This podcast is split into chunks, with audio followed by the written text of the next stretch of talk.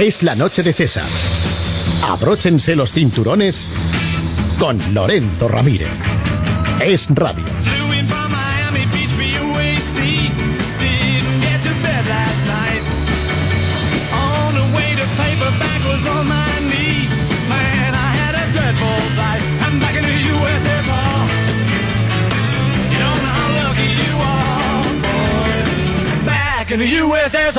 Buenas noches, ya estamos en el Ecuador de la semana. Son las 9 de este miércoles 29 de julio y aquí estamos con todos ustedes en la hora económica en Es la Noche de César. Don Mariano Alonso me cede el micrófono durante una hora y les acompañaré a los mandos hasta las 10 de la noche, hora en la que dará comienzo la tertulia de análisis político. Hoy, Gozone Mora, Raúl Vilas y Uriel Macías. Pero no adelantemos acontecimientos, todavía les espera un vuelo agradable y tranquilo, sin demasiados sobresaltos, aunque las turbulencias son inevitables siempre que se viaja a través del espacio aéreo de la economía española. Por si todavía queda algún despistado, estamos en Es Radio, en el programa de César Vidal, que ahora disfruta de un merecido descanso tras una temporada muy intensa. Ustedes lo saben, nos han acompañado durante todo el año. Volverá el 6 de septiembre y nosotros hasta entonces les ofreceremos toda la información que necesitan para conocer el futuro de sus bolsillos, la situación de las empresas y los planes de un gobierno sin rumbo en un país intervenido de facto por las autoridades europeas, con una mayoría de los ciudadanos que asisten con pasividad y resignación a este triste espectáculo. ¿Y la oposición? No se preocupen, no me olvido de ella, es que simplemente no existe. El programa del Partido Popular coincide en lo esencial con el del Partido Socialista. La libertad de mercado deja paso a la apuesta por la subvención y la compra de votos mediante el pesebre del gasto público.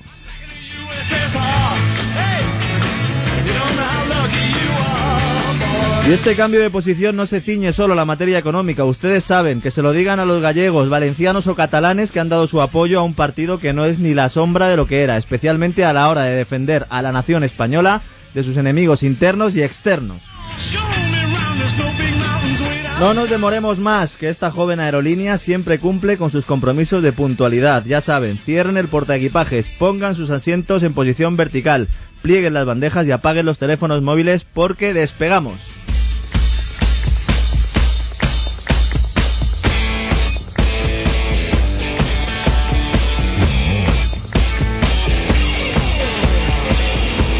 El gobierno español quiere dar tranquilidad a los inversores extranjeros y por eso ha filtrado que los bancos y cajas de ahorros aguantarán sin problema la crisis económica. Pero no es oro todo lo que reluce en las pruebas de estrés que ha realizado Europa. Los criterios de contabilidad no reflejan la realidad real de las entidades al no valorarlas pues de forma adecuada, sobre todo en lo que se refiere a los activos que tienen bancos y cajas en sus propios balances. De hecho, y aunque la quiebra está totalmente descartada, estudios privados, como los realizados por el banco UBS, por ejemplo, entre otros muchos, consideran que los bancos son incapaces de proveer de préstamos, por lo que el actual colapso del crédito continuará durante años. De esta forma podemos estar en un escenario a la japonesa en el que el crecimiento sea significativamente menor que el de la media del euro. De momento, tras el anuncio de Salgado, estamos a la espera de que el próximo viernes se publiquen los resultados definitivos de estas pruebas de resistencia. Y el mercado no se fía. Si los test de estrés ponen de manifiesto que bancos y cajas de ahorros necesitan entre 15.000 y 20.000 millones de euros, quédense con esta cifra, entre 15.000 y 20.000 millones de euros para recapitalizarse, entonces los inversores podrían ver las cifras demasiado escasas, lo que haría perder credibilidad al proceso. Por el contrario, si las necesidades de recapitalización son elevadas, recapitalización es fácil, es dinero que hay que meter en los bancos y cajas de ahorros para que sigan funcionando. Si estas necesidades son entre 50.000 y 60.000 millones de euros, podrían despertar la inquietud de estos inversores respecto a la capacidad del Estado español para financiar el rescate, porque este dinero hay que ponerlo. ¿Y de dónde se pone? Del famoso FROP, es decir, del bolsillo de todos ustedes. Pero este miércoles nos dejan muchas más noticias económicas que quedan eclipsadas por las pruebas del sector financiero. La reforma laboral sigue su trámite parlamentario sin que el gobierno se atreva a aclarar las nuevas causas de despido, Zapatero hace demagogia con los impuestos a las rentas altas y Alemania critica la falta de criterio de España a la hora de diseñar una política económica adecuada. Merkel nos considera un lastre para la Unión y tristemente lo somos. Hoy, como cada día, nos trae toda la actualidad de la jornada Gema Lizcano y Asier Rivera.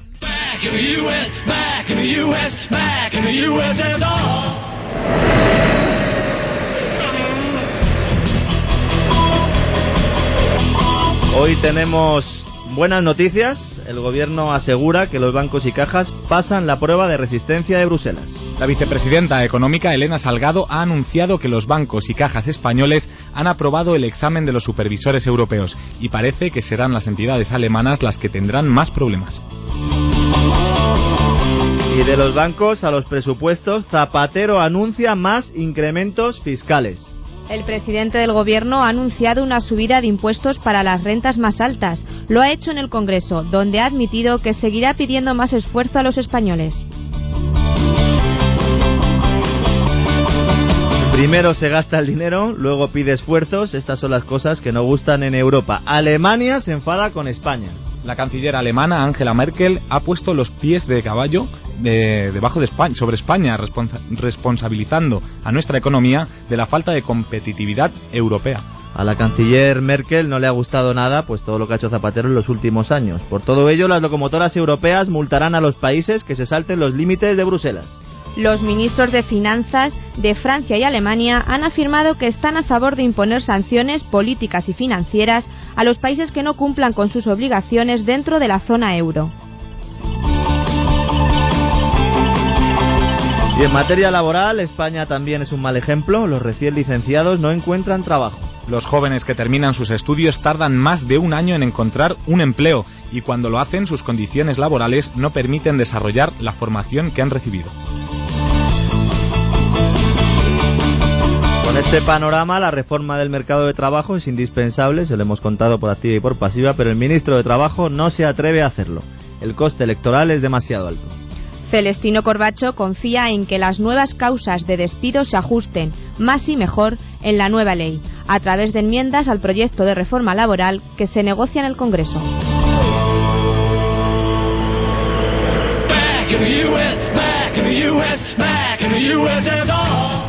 Vamos ahora a entrar de lleno en todos estos temas. Ya saben que aquí en Es Radio no nos quedamos en la superficie y siempre nos gusta ahondar y analizar todas las cuestiones, porque la economía es una ciencia que está diseñada para que todos ustedes no la entiendan y así por los políticos y los oligopolios, como siempre digo, pueden seguir tomándoles el pelo. Comenzamos con el espaldarazo europeo a las entidades financieras españolas. Según la vicepresidenta económica Elena Salgado, los bancos y cajas de ahorros españoles aguantarán la crisis durante los próximos meses sin ningún tipo de problema.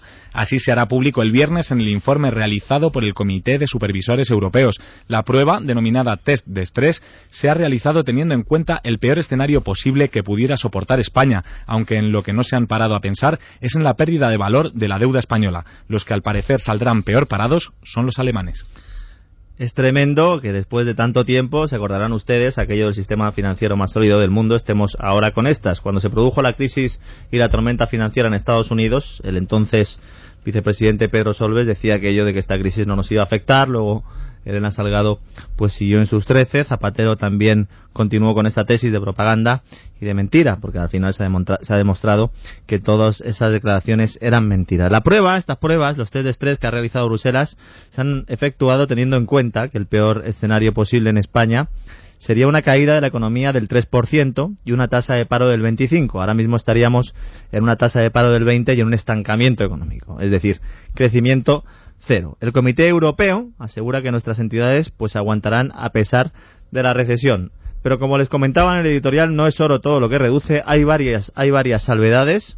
En primer lugar, el examen no tiene en cuenta los problemas reales de la deuda española, tampoco los créditos impagados por actividades inmobiliarias, al establecer unas premisas de pérdida de valor demasiado optimistas e irreales. Es decir, toda la crisis inmobiliaria que se ha producido, toda la pérdida de valor de los solares y de los inmuebles, pues eh, no se lleva a cabo o no se eh, incluye los criterios de cálculo de los comités europeos. Es muy difícil, por supuesto, que todos ustedes tengan los conocimientos de contabilidad y por eso intentamos acercarles estos temas para que no se pierdan si en el futuro efectivamente se produce un segundo rescate o un tercer rescate de entidades financieras. Estén atentos a la cifra. Den por sentado que van a hacer falta entre 15.000 y 20.000 millones mínimo. El viernes lo sabremos. De momento, como les decía, es un buen espaldarazo para la credibilidad del sector financiero español porque parece ser que bancos alemanes como el Hippo Real Estate lo van a tener mucho más complicado. Este banco ya ha sido nacionalizado en, eh, en otros países eh, europeos eh, también se han nacionalizado bancos. En España no se ha realizado porque el problema está en las cajas de ahorros. Como les digo, estén atentos a lo que pase el viernes. Aquí se lo contaremos. De momento, si estaban ustedes alegres por esta buena noticia, hoy comenzamos el vuelo pues eh, congratulándonos de esta buena nueva. Preparen sus carteras. El gobierno aprobará más subidas de impuestos. José Luis Rodríguez Zapatero ha anunciado hoy que pedirá un nuevo esfuerzo a los españoles y lo hará en los próximos presupuestos con una subida de impuestos para lo que él considera rentas más altas. El presidente no especificó a qué personas les afectará la medida. Le escuchamos. Si hay que pedir nuevos esfuerzos a los españoles, lo haré. Lo haré. Si hay Silencio, que por favor. En los presupuestos. La idea del Gobierno es que esos nuevos esfuerzos van a ser para aquellos que tienen alta capacidad económica ya se lo anticipo y espero contar con su apoyo para eso. Y por último, decirle, ya sé que para usted es un lenguaje desconocido. Sí, para usted lo importante es que nada le cueste nada, no hacer nada que le cueste nada. Pero, yo tengo una visión distinta de la política. Si me tiene que costar los esfuerzos para salir de la crisis, algo me costará. Señor Zapatero, si van a pagar los que tengan más capacidad económica, pase usted la gorra por el Congreso de los Diputados, porque sus señorías pues se lo llevan bastante crudo, sobre todo teniendo en cuenta además que sus pensiones están blindadas, que tienen jubilación de oro y que tienen pues una serie de prebendas que no tenemos el resto de los mortales. Esto es demagogia barata, sobre todo teniendo en cuenta que para el Ministerio de Vivienda, yo siempre pongo este ejemplo porque ilustra muy bien cuál es la tesis de este gobierno eh, que se hace llamar socialista, y es que para el Ministerio de Vivienda una renta alta son 24.000 euros al año. Ganar 24.000 euros al año para la señora Corredor es una renta alta porque se ha basado en esta cifra eh, pues a la hora de quitar las deducciones a la compra de vivienda. Suponemos que el señor Zapatero se refiere a una especie de impuesto para las grandes fortunas, una especie de impuesto, como dice él, a los ricos, aunque hoy no lo ha especificado así, parece que se corta un poco el presidente, y estamos hablando de una subida importante del IRPF. Salgado lo niega, dice que no le van a subir los impuestos a ustedes, aunque ya les han subido el IVA y les van a subir eh, más tributos a lo largo de los próximos meses. Si se fían ustedes de Zapatero, pues apañados vamos. De momento, tengo que decirles que si ponen un impuesto a las grandes fortunas, van a seguir las grandes fortunas sin pagar impuestos porque los ricos, como bien saben, no pagan, o por lo menos pagan mucho menos a través, a través de sociedades como las famosas SICAF o simplemente pues moviendo el dinero hacia otros países, hacia otros productos financieros que no tengan tanta carga tributaria como eh, los, tiene por eh, en, en, España, ¿no? La legislación y la normativa tributaria española. Hacienda somos todos, pero unos más que otros. Y Alemania sigue enfadada con la política económica española. Angela Merkel ha elogiado los esfuerzos de España para salir de la crisis, pero también nos ha puesto como ejemplo de comodidad y de falta de competitividad. Decía esto refiriéndose a la posición que mantiene actualmente Europa con Estados Unidos y China. Según sus palabras, desde fuera se nos ve como un continente lleno de debilidades y poco innovador. Ahora la canciller Merkel tiene la excusa perfecta para justificar pues todas las barbaridades que ha hecho el Banco Central Europeo en, eh, los últimos años y me atrevería a decir casi eh, desde, la, desde la entrada de España en el euro y desde el nacimiento de la divisa comunitaria. Está claro que Alemania nos vigila desde que se aprobó el famoso paquete de rescate y desde que el Banco Central Europeo está comprando bonos, letras y obligaciones españolas, pues Merkel justificó este desembolso que en realidad están haciendo los contribuyentes alemanes para el sector financiero español, lo justificó eh, pues diciendo que iba a vigilar a España y que iba a estar muy atenta de lo que hiciera España. Claro, Zapatero poco puede hacer ante este tipo de declaraciones porque es que encima la señora Merkel lleva razón, porque no se ha potenciado en España una competitividad clara al castigar a las empresas, al, castigar a los emprendedores, al eh, diseñar un marco laboral que era excesivamente rígido, como luego comentaremos. Somos una de las vergüenzas de Europa y además el tamaño de nuestra economía hace que nuestra caída sea muy peligrosa. De momento las locomotoras europeas quieren más multas a los países díscolos y formar un nuevo gobierno común. París y Berlín apuestan por imponer sanciones a todos aquellos países que no cumplan con sus obligaciones dentro de la zona euro. En una conferencia conjunta, los ministros de Finanzas de Francia y Alemania han afirmado que lo que hace falta es avanzar para crear un verdadero gobierno económico en la Unión. Les tengo que confesar a todos ustedes que a de verdadero gobierno económico me da pavor. El presidente francés, Sarkozy, ya dijo hace un año aquello de establecer un nuevo orden social mundial que no repita los errores del pasado. Ya saben ustedes, es la dialéctica esta que determina que el capitalismo se ha vuelto loco, que existe una especie de capitalismo salvaje que es una fuerza que no se somete a ninguna regla y que por lo tanto los políticos, que son muy buenos y que saben lo que necesitamos el resto de los mortales, van a diseñar un sistema que funcione. Siempre pasa lo mismo. Siempre que se produce una crisis financiera, se produce después una crisis de deuda pública porque se gasta dinero que no se tiene y al final es el Estado el que en teoría acude al socorro de los ciudadanos para crear luego nuevas burbujas y así producirse los ciclos económicos. Los bancos centrales están detrás de este proceso. ¿Cómo? Dirán ustedes, ¿por qué eh, la crítica al Banco Central? Porque se mantiene el tipo de interés artificialmente bajo, es decir, se da dinero, crédito fácil a todo el mundo. Cuando desde estos micrófonos denunciábamos esto y también desde Libertad Digital eh, pues un tiempo antes del nacimiento de esta joven casa, se nos tildaba de apocalípticos, de agoreros y se decía que no sabíamos cómo funcionaba el mercado financiero y el mercado monetario. Está muy claro que si no hay un ahorro previo no se puede prestar el dinero. El dinero ahora mismo se crea de la nada y lo que se hace es, como les explico, generar burbujas artificiales de precios. Y no se, no se olviden de que estos bancos centrales son bancos centrales que están intervenidos, son dirigidos por políticos. Y también tengo que decirles que la tormenta financiera en Estados Unidos se produjo cuando el supervisor de la bolsa, organismo público, otorgó privilegios a los bancos de inversión para que triplicaran su deuda y se pusieran pues prácticamente de espaldas a lo que era la realidad económica y financiera, empezaron a hacer mucho dinero con la ayuda de la SEC, que es el supervisor de la bolsa, equivalente a nuestra CNMV, Comisión Nacional del Mercado de Valores. Ya saben ustedes que yo siempre les explico las cosas. ¿Saben cuáles bancos eran esos? Eran Goldman Sachs, Merrill Lynch, Lehman Brothers, Bernstein y Morgan Stanley. Les suenan, ¿verdad? Estén atentos porque intentarán hacerles comulgar con ruedas de molino. Volvemos a España, volvemos al mercado laboral. Los jóvenes tardan más de un año en encontrar trabajo en España. Así lo aseguran los datos de la encuesta de población activa realizada por el Instituto Nacional de Estadística. Además, solo el 28% de las personas con una edad comprendida entre los 16 y los 34 años logró incorporarse al mercado laboral en menos de un mes. La encuesta cuestiona también la calidad del empleo que los jóvenes consiguen, ya que muchas veces no es adecuada a la formación que han recibido. Ya comentábamos ayer precisamente el interés de nuestros jóvenes por hacerse funcionarios ante este panorama laboral. También es cierto que el espíritu de sacrificio deja mucho que desear porque últimamente pues también los jóvenes se van más tarde de casa y es más complicado pues vivir fuera sin que estén papi y mami cuidándonos, ¿verdad? Todos ustedes lo saben, siempre hay excepciones, por supuesto, pero esto también influye. Lo más importante ahora es reformar el mercado laboral para que estos jóvenes puedan encontrar empleo, porque es tremendo que prácticamente la mitad de los jóvenes españoles estén en su casa porque no pueden trabajar, no porque no quieren, sino porque no pueden trabajar. De momento el gobierno no se atreve a facilitar el despido de los trabajadores no productivos.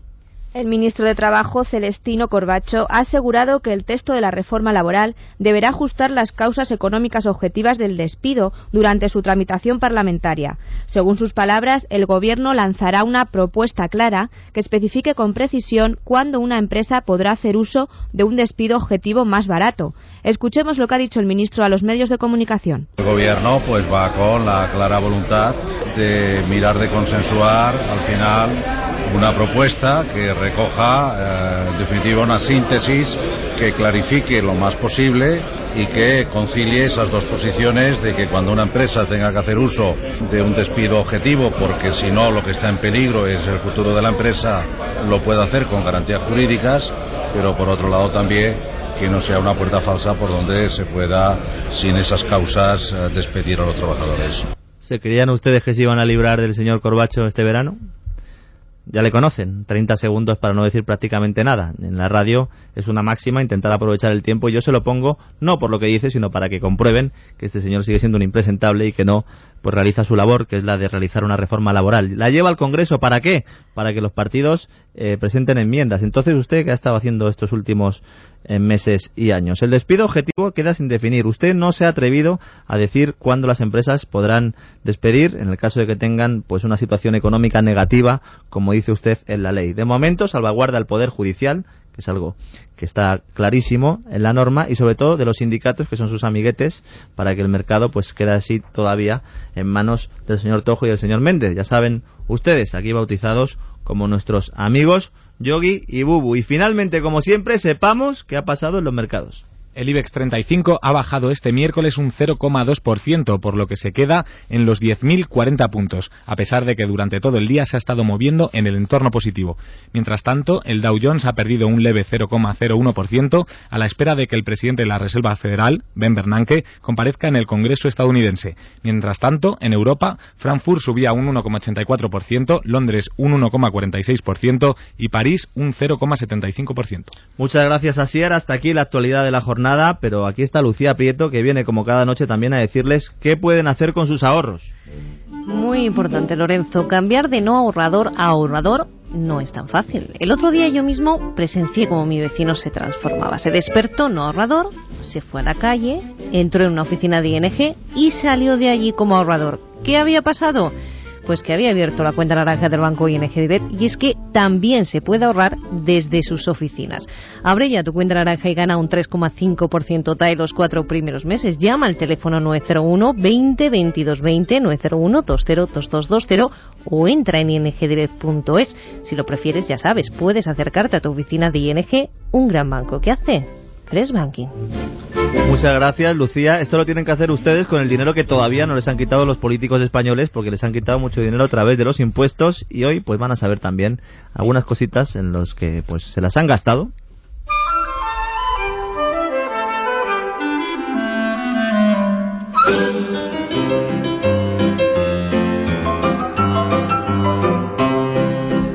como cada día, Natalia, ¿qué tal? ¿Cómo estás? ¿Qué tal, Lorenzo? Buenas noches. ¿Qué nos traes hoy? ¿A qué se han dedicado los políticos en, los últimos, en las últimas horas? Bueno, pues un poco de todo. Comenzamos con el Gobierno de Navarra que concederá ayudas por valor de 250.000 euros para apoyar el uso, atención, del coche eléctrico. Tanto particulares como empresas pueden ponerse a la cola para solicitar diferentes tipos de vehículos, ya sea un coche, una moto, incluso un autobús, pero sin olvidar, Lorenzo, que son eléctricos.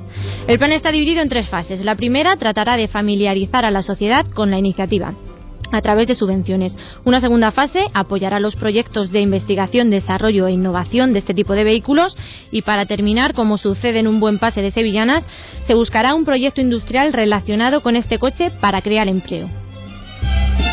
Y dale con el coche eléctrico, decimos eléctrico no porque nos hayamos vuelto locos, es casi es como lo llama el ministro de Fomento, don José Blanco, el coche eléctrico, y pues nosotros no vamos tampoco a enmendarle la plana a un ministro. Al de trabajo se la suelo enmendar yo de vez en cuando, Natalia, pero a don José Blanco, que últimamente con el tema de los controladores está copando muchas portadas, no me voy a atrever. Sin comentarios, si quieren ustedes un coche eléctrico, pues nada, fenomenal, cómprenselo. Y si no lo quieren, pues enfádense porque se lo estarán pagando al vecino. Esto es lo que pasa cuando se subvenciona cosas que pues no se demandan. Bueno, Lorenzo, y nos vamos hasta Cantabria y no precisamente para probar sus, sus anchoas. El asunto que nos lleva hasta esta localidad es bien distinto, porque según publica el diario Montañés, ya se han destinado 400.000 euros a 17 entidades para que se lleven a cabo actuaciones de prevención y corrección de la contaminación lumínica. Y atención que va la, la definición. La, de, la contaminación lumínica no es otra cosa que el brillo o resplandor del cielo nocturno por la difusión de luz artificial. Al parecer, las farolas de globo son las que producen más contaminación y la iniciativa se llama Cielo Oscuro en Cantabria. Bueno, otra idea peregrina, ya no saben, es que yo eh, entiendo que en épocas de bonanza económica pues se realizan este tipo de dispendios yo le doy una recomendación a, estos señores y es que, ¿sabes, Natalia, lo mejor que pueden hacer para ahorrar luz? ¿Qué pueden hacer? Pues que apaguen la bombilla, si ah, fuera, y así no tienen que hacer ningún cielo oscuro en Cantabria ni ninguna historia. Aquí en Madrid sabemos mucho porque nos hemos gastado un montón de dinero. Todas las navidades ponemos las luces un mes antes, también para que corra la factura municipal. Y como siempre también, ¿a quién le vamos a recetar hoy de memory, Natalia?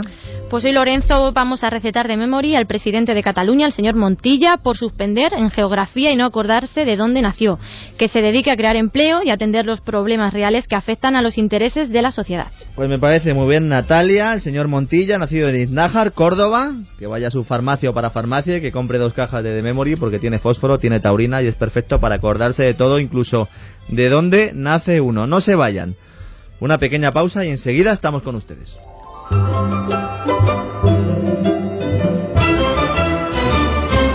En Es la noche de César, abróchense los cinturones con Lorenzo Ramírez. Abróchense los cinturones con Lorenzo Ramírez.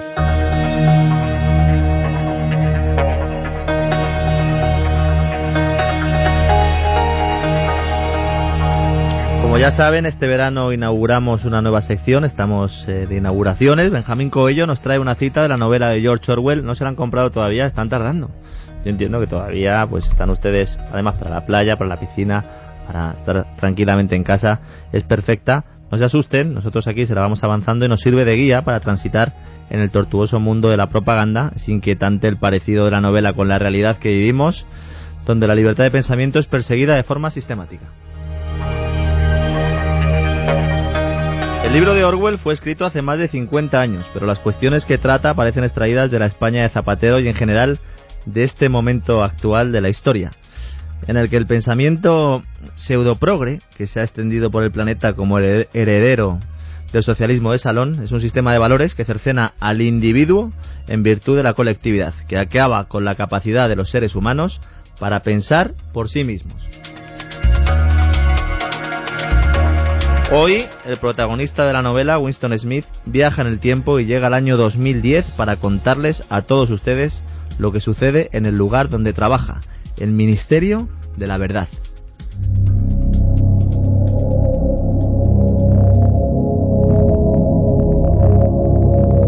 La sección más nutrida del departamento de registro, mucho mayor que aquella donde trabajaba Winston, se componía sencillamente de personas cuyo deber era recoger todos los ejemplares de libros, diarios y otros documentos que se hubieran quedado atrasados y tuvieran que ser destruidos.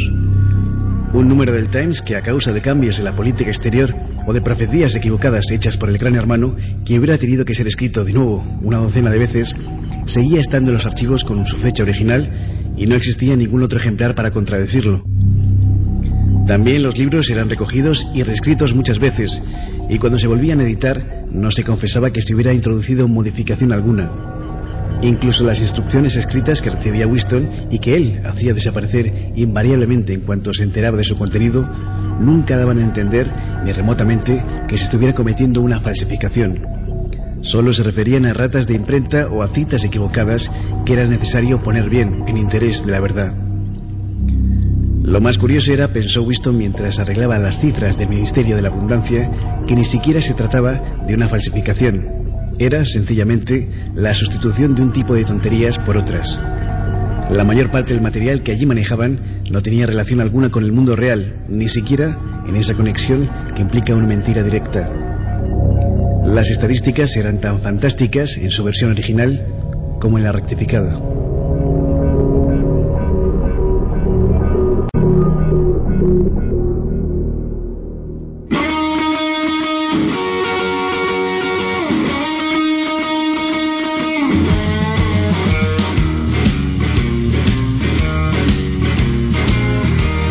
Falsificación de estadísticas, libros que se vuelven a escribir, la historia no es la historia. Cuánta coincidencia, Silvia Ribeiro, ¿qué tal? Muy buenas noches, Lorenzo.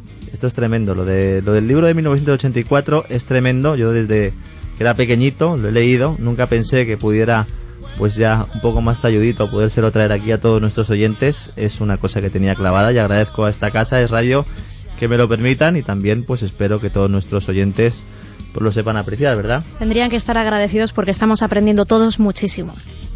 Bueno, Silvia, hoy eres tú la que nos va a ilustrar en qué se parecen las telepantallas del libro de Orwell a las cadenas de televisión españolas. Sueles hacer un pequeño repaso de lo que sucede a estas horas en, en otras cadenas y sobre todo en días anteriores, porque ustedes están aquí en el radio, que es donde interesa. Bueno, pues vamos a empezar hoy en el Congreso de los Diputados, donde ayer comparecía la vicepresidenta segunda del Gobierno y ministra de Economía, que no podemos olvidar fue una de las vices Bogue. El caso es que Elena Salgado estaba un poco afónica, no hacía más que toser y toser, y al final me da la impresión, Lorenzo, que optó por poner una cinta, eso sí, de hace mucho tiempo, en la que decía que estamos saliendo de la crisis. No, no era una grabación, lo ha vuelto a repetir, aunque esto es como el cuento de Pedro y el Lobo, ya nadie sabe lo que va a pasar, nadie la cree. Montoro es uno de ellos, don Cristóbal Montoro tampoco, lo hemos escuchado en televisión española. A partir de este año 2010, el perfil de recuperación está ganando fortaleza. Los últimos indicadores globales siguen apuntando una continuidad en el proceso de reactivación económica. La oposición eh, radica en que eh, las cifras que trae el Gobierno a esta Cámara no son fiables, señorías. A la señora Elena Salgado ya nadie le cree porque ha repetido la misma cantinela demasiadas veces y como pitonisa no vale ni un céntimo de euro. Por ejemplo, 20 de mayo de 2009, sitúense, veía los primeros brotes verdes. Algunos, por ejemplo, el exconsejero de Sanidad de la Comunidad de Madrid, el señor Juan José Güemes, lo relacionaba con unas plantas que algunos utilizan para fumar. El 16 de junio de ese mismo año vaticinaba una recuperación económica para este año, para 2010. Unos meses después, 11 de septiembre, garantizaba que la recuperación económica iba a empezar en breve. Seguimos esperando y así podemos seguir hasta que vuelva Mariano Alonso a las 10 de la noche. Por cierto, Lorenzo, que hoy un miembro del Partido Socialista de PRO, como es el señor Óscar López y presentador casualmente de la 2, se ha felicitado a sí mismo al saber que el sistema de financiación de Radio Televisión Española es legal. No solo eso, ha aprovechado la ocasión para decir, donde antes recibía condenas por manipulación, en referencia claramente al ente público, hoy recibe premios por tener los mejores informativos del planeta Tierra. Supongo que hasta que Pajín diga lo contrario. Si viaja al planeta rojo, a Marte, que además que le viene ni al pelo, cambiaremos de opinión. Bueno, en Rodiezmo seguramente estarían encantados de visitar el planeta rojo, con ahí ido también el puño en alto. Lo de Elena Salgado no tiene nombre, primero porque se ha confirmado que presionó a los técnicos del Instituto Nacional de Estadística, según publicaron muchos medios de comunicación, para que falsificara por lo menos, para que los técnicos retocaran los datos del paro. Y luego también que la señora Salgado ha perdido ya toda la credibilidad interior o exterior después de este rescate o intervención de la economía española. Eso sí, en televisión española, valga la redundancia, pues seguirán dándonos la tabarra con este tipo de mensajes. Decías que lo relacionaron eh, aquellas declaraciones del consejero de Sanidad de la Comunidad de Madrid que hablaba de que se fumaban algunas plantas y me hablabas también de Pedro y el lobo. Sí. Esas eran unas plantas con las que podían caer y dormirse un señor que se llama Pedro, no sé si se acuerdan ustedes, Pedro Solves, aquel que decía que hablar de recesión le resultaba incluso molesto en un debate que hizo con el señor Pizarro Tremendo. Este debate no fue en televisión española, obviamente, fue en Antena. Efectivamente. Cambiamos ahora una de mis cadenas de televisión preferidas. Estos días vamos a matizar. La sexta. Ayer en la cadena de Rouras también estaban expectantes a la espera de saber qué ocurría en el Congreso de los Diputados, donde se votaba el techo de gasto público para 2011 y algunos de los puntos del Estatuto de Cataluña. Los servicios informativos de esta casa, de la sexta, repetían a sus telespectadores no vaya a ser que se pierdan que Zapatero iba a reducir el gasto a esta hora lo que estamos es muy pendientes de ver qué ocurre con el techo de gasto, lo que el gobierno va a gastar el año que viene y que va a ser un 7,7% menos que en este año, que en 2010. Sin embargo, solo unos minutos más tarde, el Gobierno recuerda que no hay recorte y que más de tres millones de pensionistas verán aumentada su pensión el próximo año. Además, los parados de larga duración seguirán cobrando los 400 euros. A ver, yo soy de cultura, no estoy muy puesta en asuntos económicos. Me estás enseñando tú, que eres un maestro magnífico, pero tenía entendido que las únicas pensiones que no se iban a congelar eran las mínimas y que el resto se, se congelaban. Sí, lo que pasa es que la señora Salgado y la Sexta y todos los medios afines al gobierno pues siguen con la misma cantinela. Señores pensionistas, les van a congelar la pensión. Y no solo eso, sino es que se la van a bajar en el futuro con la reforma que prepara el gobierno. O sea que tienes razón, Silvia, no es que tú no te enteres, es que no se enteran estos de la sexta, o a lo mejor es que se enteran demasiado y quieren seguir convenciendo al personal. El techo de gasto es el gobierno, dice, nos vamos a gastar X dinero. Dice, ¿en función de qué hacen ustedes estas estimaciones? Dicen, bueno, ya les presentaremos los papeles y ya verán ustedes lo que vamos a hacer. Es decir, es una quimera, es una cifra que no sirve para nada. Eso sí, en la sexta consideran que es la cifra definitiva y es lo que pues seguramente sus telespectadores tendrán en sus cabezas. Pero es que además de las pensiones no podemos olvidarnos de todas esas supuestas medidas estrella de las que hablaban los medios afines a Moncloa, como por ejemplo el famoso cheque bebé, las ayudas a los dependientes y que han desaparecido. Sí, bueno, todas esas ayudas, el, el gobierno lo que ha decidido es castigar a, funcionista, a funcionarios, a dependientes y sobre todo pues a, a esas capas sociales que en teoría defendía en su programa electoral. ¿Por qué? Pues porque Bruselas pues se lo ha ordenado ante la espiral de gasto público que se ha realizado. Mientras tanto, algunos eh, informativos, como bien comentas cada noche, pues intentan vender la burra, pero claro, aquí ya la gente, la gente no es tonta y mucho menos después de tantos años de zapaterismo. ¿no? Bueno, se va a convertir en un clásico. Llevamos tres días y los tres días hablando del señor José Bono y no nos movemos de la sexta porque sin duda es el medio que mejor lo trata. Eh, las noticias anunciaban que la separación conyugal era ya una realidad que ahora tienen él y ya su ya exmujer Ana Rodríguez que repartirse los cuartos y de paso han culpado a los medios que no se ponen de rodillas ante el gobierno de todo el follón montado en torno al patrimonio del presidente del Congreso de los Diputados y, eso sí, también se regocijan con el archivo de la causa. Hoy se ha hecho efectiva la separación de José Bono y su mujer tras 29 años casados. Esta pareja tan mediática tendrá que decidir cómo se reparte ahora su patrimonio. Hoy había sesión en el Congreso, pero Bono no ha querido hablar sobre este asunto personal. Sí lo ha hecho sobre el archivo de las investigaciones sobre las presuntas irregularidades en su patrimonio lanzadas por la derecha mediática. Silvia, no es que tengamos nosotros un gran interés en hablar de la vida personal del señor Bono, es que, es que en las propias cadenas afines al señor Bono se mezcla el tema de su separación con la investigación eh, archivada por el tema de su patrimonio. El presidente del Congreso no solo tiene que ser fiel, sino parecerlo, como eh, reza el dicho, y tiene que justificar cualquier tipo de ingreso que realice. Si lo hace y la Fiscalía no considera que no hay indicio de delito, bueno, pues no pasa nada. Pero eh, obviamente nosotros contamos lo que señalan todos los medios de comunicación afines al régimen del peso. Bueno, y si les ha sorprendido la actitud, esta actitud, la de señalar con el dedo a los medios que no bailan al agua, del señor Rodríguez Zapatero, no se pierdan las palabras que dedica el protagonista de la noticia José Bono a la líder de los populares en Castilla-La Mancha, a María Dolores de Cospedal. que se tranquilice porque con la honradez se va a cualquier sitio y con la mentira solo, en el mejor de los casos, a cometer el ridículo que ella ha cometido al dar poderes a un abogado para que vaya contra el presidente del Congreso. ¿Cómo es posible que sea él quien habla de honradez, de mentirosos, de ridículo? Más, a mí me ha recordado, no sé si a ustedes les pasará lo mismo y a ti Lorenzo, me recuerda a Aida, que era una concursante de Gran Hermano. Mira qué bien, nos viene al hilo la señora Milá, que siempre habla de sí misma en tercera persona. Dice el señor Bono, dar poderes a un abogado para que vaya contra el presidente del Congreso. ¿Y quién es usted, señor Bono? Señor Bono, mire en su partido, mire en su partido que seguramente verá a ver quién le está moviendo la silla, quién ha filtrado los papeles y sobre todo desde aquí alabar la labor de todos los periodistas que están siguiendo y que denunciaron este caso desde el principio, el tema de la hípica y todo lo que ha venido después. Cambiamos de tercio, nos vamos corriendo, corriendo a la televisión de prisa, a cuatro. Te voy a contar cuáles son los ayuntamientos españoles más transparentes. Una porra. ¿Por quién apuestas? Uf, ya me lo pones difícil, Silvia. Ilústrame, ilústrame. Un poco complicado. Según la ONG Transparencia Internacional, los consistorios más transparentes son Bilbao, Gijón, Ponferrada, el Puerto de Santa María, Sabadell y San Cugat del Vallés. Eso es lo que dicen, aunque yo no me lo creo del todo, sobre todo porque en las palabras de Jesús Lizcano, que es el presidente de esta organización no gubernamental, hay algo que despierta a mí cierta desconfianza. La transparencia no es una cuestión de, ni de tamaño, no es cuestión tampoco de ideología política. Entre los ganadores pues hay gente, vamos, ayuntamientos progresistas, conservadores, nacionalistas. Yo creo que es una cuestión, como bien decíamos, aquí es de talante. ¿Te suena lo del talante? Tremendo, vas a presentar un informe súper serio y tal, te sientas, todo el mundo pendiente y dices, no, es que lo hemos hecho con talante.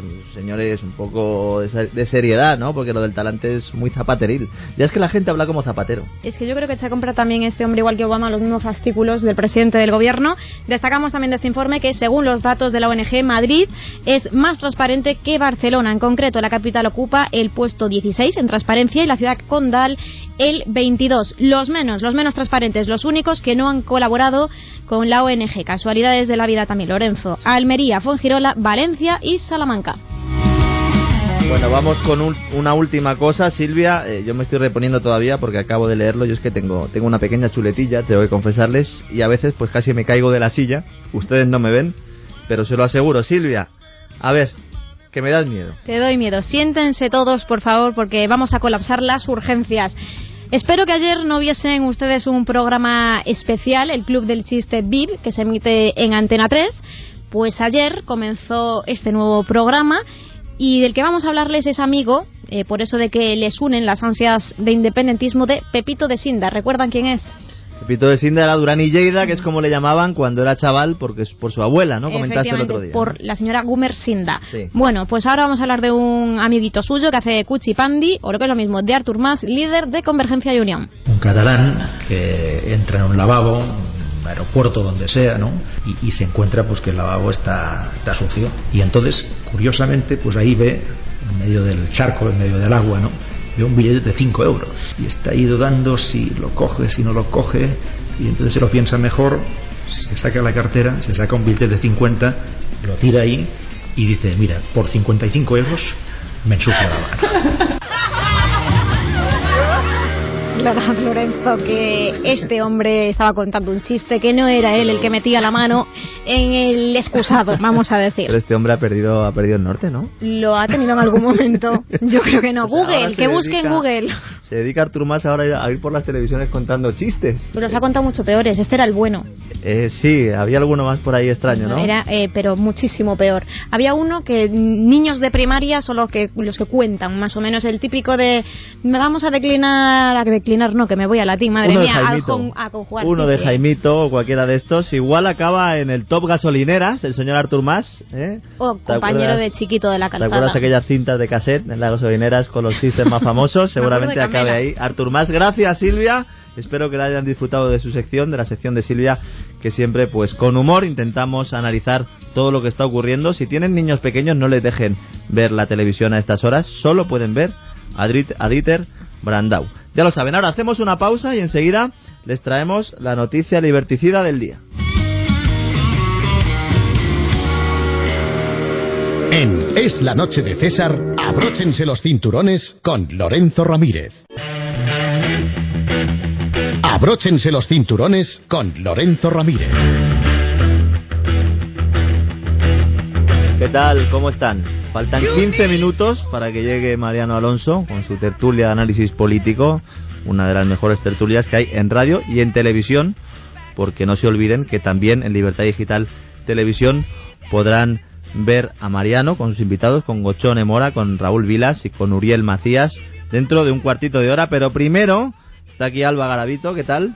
Muy bien, Lorenzo. La noticia liberticida del día se parece que se va a convertir en un clásico. eh, me consta que a nuestros oyentes les gusta que descubramos lo que está pasando por ahí y me parece que hoy una del, gori- del gorila rojo.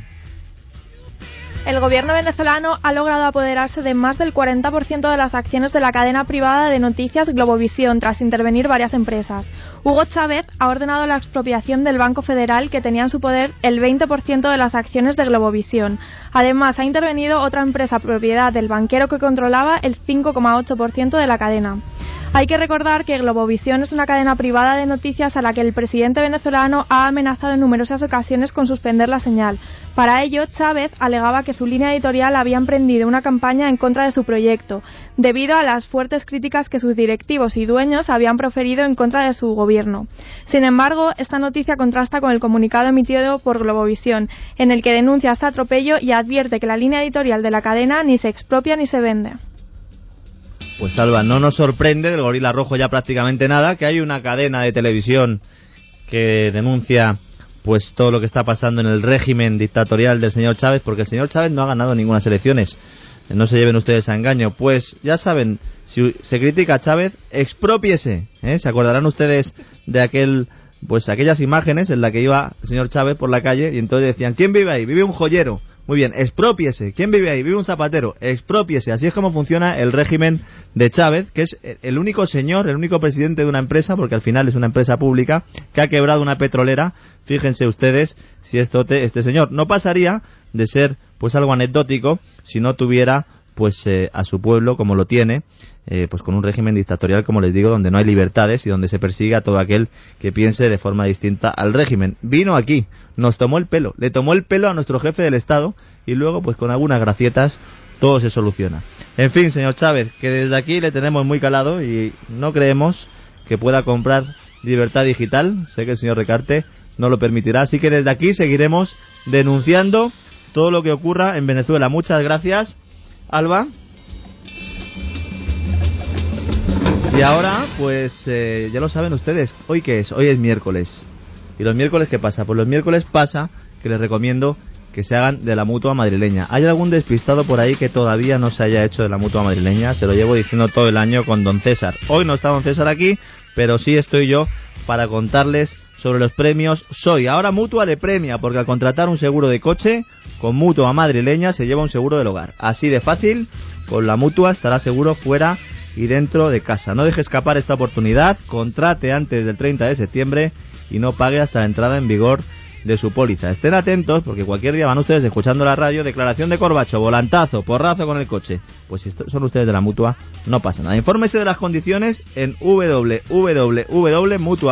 Esto es una dirección de internet, no es que a mí se me haya ido la cabeza, o llamando al 902 555 555. Yo soy de la mutua y Carlos Millán, nuestro realizador, también. Mutua presenta los premios y el ganador es tu casa. Si te haces uno de los nuestros, tu coche premia a tu casa.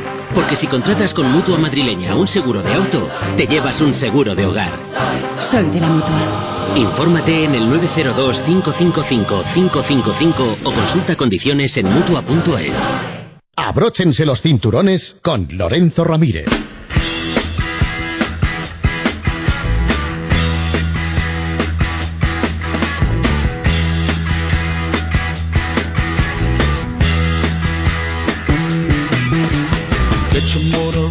To be Wild, nacida para ser salvaje, Silvia Ribeiro. La misma, ya respondo y todo. Empezamos por lo malo, ¿no? Estamos en la agenda del ocio para todo aquel que no lo sepa, porque yo creo que ya se están ustedes situando, ya saben cómo funciona esta segunda hora en Es la Noche de César, la hora de la economía y la hora también puede que sepan dónde pueden ir y sobre todo pues lo más infumable del día, lo más lamentable, lo peor primero, como siempre, por favor. Venga, hoy sí te pido que compruebes que tenga, que tienes bien abrochado el cinturón de seguridad. ¿Estamos? Hoy llevo dos. Yo. Bueno, pues presta atención. El señor Víctor Manuel, que recordamos debe estar muy triste después de que el gobierno de Baleares le devolviese el solarium de la finca La Solana que tiene en Mahón a la autoridad portuaria de las islas, va a rodar una película. Y va a rodar una película sobre su vida. Hoy ha inaugurado además los cursos de verano de la Escuela Internacional de Música de la Fundación Príncipe de Asturias. Y debe estar la cosa chuchada, necesitará cash, que diría Carmen Lomana, para terminar la piscina que se están haciendo en la misma finca de Menorca. Una piscina que se está construyendo después de que el alcalde socialista, no podía ser de otro modo, Vicentur, aprobó hace unos días en Junta de Gobierno local una licencia de obras en el mes de abril para que Ana Belén y Víctor Manuel pudiesen pues darse un chapuzón de vez en cuando. Bueno, yo me quedo, Silvia, vamos a ver, eh, Víctor Manuel va a rodar una película sobre su vida. Sí. No me la pierdo. Supongo que serán 20 minutos el pegando gritos a las vacas, ¿no? Y luego seguramente eh, introduzca pues unas imágenes en blanco y negro cantándole al generalísimo, a, a Francisco Franco, que era lo que se dedicaba en su juventud para luego ponerse un pantalón de cuadros en las fiestas del PC. Mal no vive este señor. Esto sí, esto es infumable, sí, señoras y señores, es infumable y por eso también se lo traemos. ¿Algún evento al que puedan acudir nuestros oyentes Sí. y no le dejamos con mal sabor de boca? Mm, No nos, nos vamos a quedar con mal sabor de boca y esto sí que se lo recomiendo. Hoy se estrena en España Toy Story 3, La Gran Evasión, la última entrega de una de las películas más exitosas de Disney Pixar. Vuelve Woody, eh, Buzz Lightyear, el señor y la señora Potato. Estoy deseando poder ir al cine para poder verla, pero tenemos que conformarnos por ahora, por lo menos mientras nos salgamos del trabajo, con un fragmento del tráiler. Andy se va a la universidad. Es increíble. Mamá, no me voy hasta el viernes. ¿Qué harás con los juguetes viejos? La verdad es que a mí me gustan las películas de animación, eh, te lo confieso Silvia, voy a ir a verla, te lo digo ya, Yo voy a ir a verla y les recomiendo a todos que vengan a verla. Muchas gracias Silvia por ser mi copiloto oficial, una noche más aquí a los mandos, eh, es la noche de César en la segunda hora, abróchense los cinturones. Estamos hablando de cinturones, estamos hablando de viajes, viajes, el corte inglés. Lucía, ¿a dónde nos vamos hoy? Bueno, pues el corte inglés eh, Lorenzo nos propone un verano fantástico. Playas únicas, un maravilloso paisaje, rica gastronomía y mucho más de lo que podemos imaginar en nuestras vacaciones. Todo en nuestras islas. Por ejemplo, en las Islas Canarias podrá jugar al golf, disfrutar de un spa, navegar, mientras que en las Baleares podrá gozar de espectaculares calas, un rico patrimonio artístico-cultural y mucho más. Sin duda unas vacaciones con auténtico sabor mediterráneo. No solo piense más, muy cerquita, pocas horas de avión, su verano fantástico está en las Islas Canarias y Baleares. Acérquese a Viajes el Corte Inglés y reserve ya sus vacaciones, que además va a poder pagar en tres meses y sin intereses. Además, reservando con dos meses antes de la fecha de salida tendrá un 7% de descuento adicional. Eso sí, excepto para las salidas del 1 al 10 de agosto. ¿Dónde se puede informar? En cualquier agencia de viajes el Corte Inglés, en el teléfono 902 400 454 902 400 454 o entre www.viajeselcorteinglés.es, empresa patrocinadora de Barcelona our.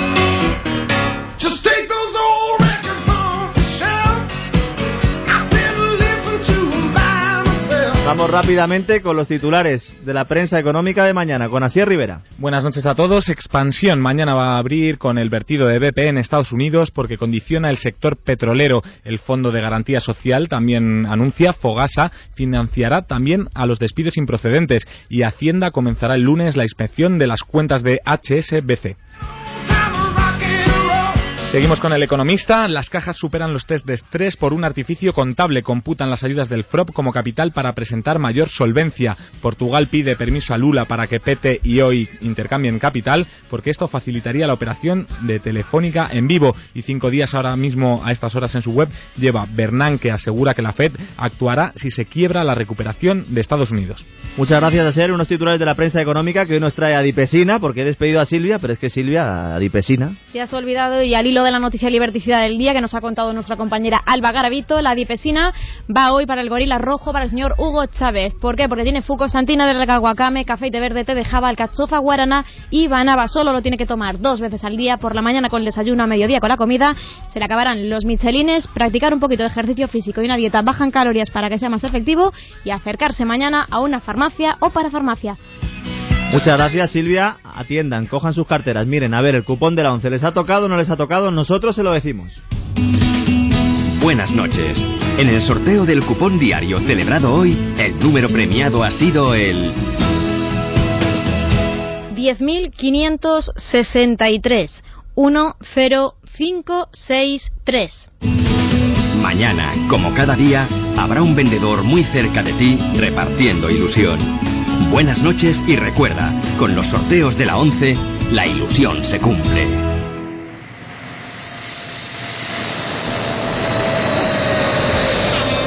Bueno, pues otra edición más, otro día más con todos ustedes. Esperemos que lo hayan disfrutado. Un saludo de todos los compañeros que han hecho posible este programa porque nos escuchan aquí, pero también hay gente detrás de los micrófonos. Y ya saben, detrás de la pecera también, hemos comentado antes, nuestro realizador, Carlos Millán. Bueno, pues nada, sean felices, disfruten, quédense porque ahora viene Mariano Alonso con su tertulia de análisis político con Gostón Mona, Raúl Vilas y Uriel Macías. Mañana nos vemos aquí a las 9. Abróchense los cinturones. En Es la noche de César, abróchense los cinturones con Lorenzo Ramírez.